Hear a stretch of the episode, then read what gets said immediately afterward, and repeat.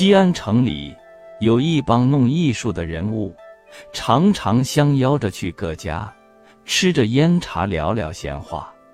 有时激动起来，谈得通宵达旦；有时却沉默了，那么无言儿待过半天。但差不多十天半月，便又要去一番走动了。忽有一日，其中有叫子兴的，打了电话，众朋友就相约去他家了。子兴是位诗人，文坛上很有名望。这帮人中，该他为佼佼者。但他没有固定的住处，总是为着房子颠簸。三个月前。托人在南郊租得一所农舍，本应是邀众友而去，却突然又到西湖参加了一个诗会，得了本年度的诗奖。众人便想，诗人正在得意，又迁居了新屋，吃茶闲话，一定是有别样的滋味了。正是三月天，城外天显得极高，也极清。田野酥软软的，草发的十分嫩，其中有蒲公英，一点一点的淡黄，使人心神儿几分荡漾了。远远看着杨柳，绿的有了烟雾，晕得如梦一般，禁不住进去看时，枝梢却并没叶片，皮下的脉络是楚楚的流动着绿。路上行人很多，有的坐着车。或是谋士，有的挑着担，或是买卖春光，悄悄走来。只有他们这般悠闲，醺醺然，也只有他们深得这春之妙味了。打问该去的村子，旁人已经指点，问及子兴，却皆不知道。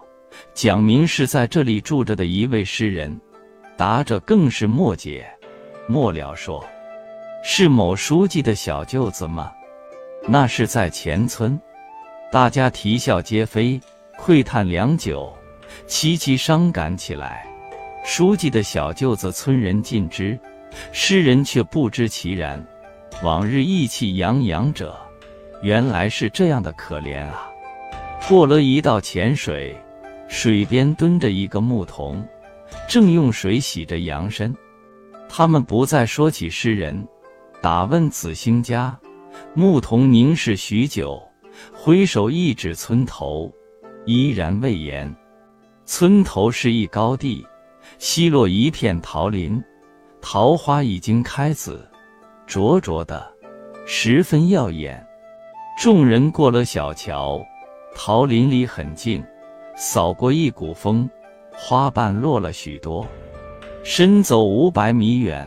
果然有一座土屋，墙虽没抹灰，但泥堂的整洁，瓦蓝瓦蓝的，不曾生着绿苔。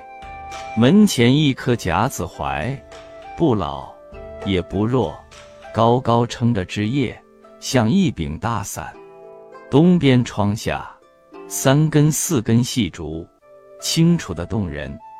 往远为一道篱笆，篱笆外的甬道。铺着各色卵石，随坡势上下，卵石纹路齐而旋转，像是水流。中堂窗开着，子兴在里边坐着吟诗，摇头晃脑，得意的有些忘形。众人呼叫一声，子兴喜欢的出来，拉客进门。先是话别叙情，再是阔谈得奖。亲热过后。自称有茶相待，就指着后窗说：“好茶要有好水，特让妻去深井汲水去了。”从后窗看去，果然主妇正好在村口井台上排队。终轮到了，搬着轱辘，缠着绳索，咿咿呀呀的响。末了提了水罐，笑吟吟的一路回来了。众人看着房子，说：“这地方毕竟还好，虽不繁华，难得清静；虽不方便，却也幽暇。又守着这桃花井水，也是人生一次足也。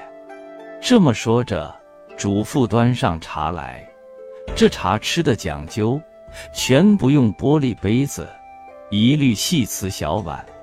子兴让众人静静坐了，慢慢饮来，众人窃窃笑。打开碗盖，便见水面浮一层白气，白气散开，是一道道水痕纹。好久平复了，子兴说：“先下一小口，吸气儿，慢慢咽下。”众人就骂一句穷讲究，一口先喝下了半碗。君子相交一杯茶，这么喝着，谈着，时光就不知不觉消磨过去。谁也不知道说了多少话，说了什么话。茶一壶一壶添上来，主妇已经是第五次烧火了。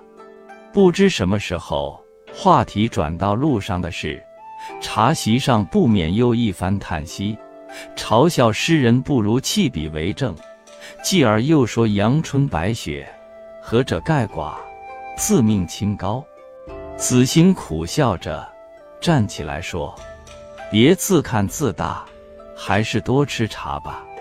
怎么样，这茶好吗？众人说：“一般，甚味，无味，要慢慢的品。很轻，再品，很淡。”子兴不断的启发，回答都不使他满意，他有些遗憾了，说：“这是龙井名茶啊。”这竟使众人都大惊了。他们住在这里，一向是喝着陕清茶，从来只知喝茶就是喝那比水好喝一点的黄汤，从来不知茶的品法。老早听说龙井是茶中之王，如今喝了半天了，竟没有喝出特别的味儿来，真可谓蠢笨，便怨恨子兴事先不早说明。又责怪这龙井盛名难副，深信看景不如听景这一俗语的真理了。好东西为什么这么无味呢？大家觉得好奇，谈话的主题就又转移到这茶了。众说不一，各自阐发着自己的见解。画家说：“水是无色，色却最丰。”戏剧家说：“进场便是高潮。”诗人说：“不说出的地方，正是要说的地方。”小说家说：“真正的艺术是忽视艺术的。”子兴说：“无味而治味。”评论家说：“这正如你一样，有名其实无名，无乐其实大乐也。”众人哈哈一笑，站起身来说：“时间不早了，该回家去了。”就走出门来，在桃林里站了会，觉得今日这茶品的无味，话也说的无聊，又笑了几声，就各自散了。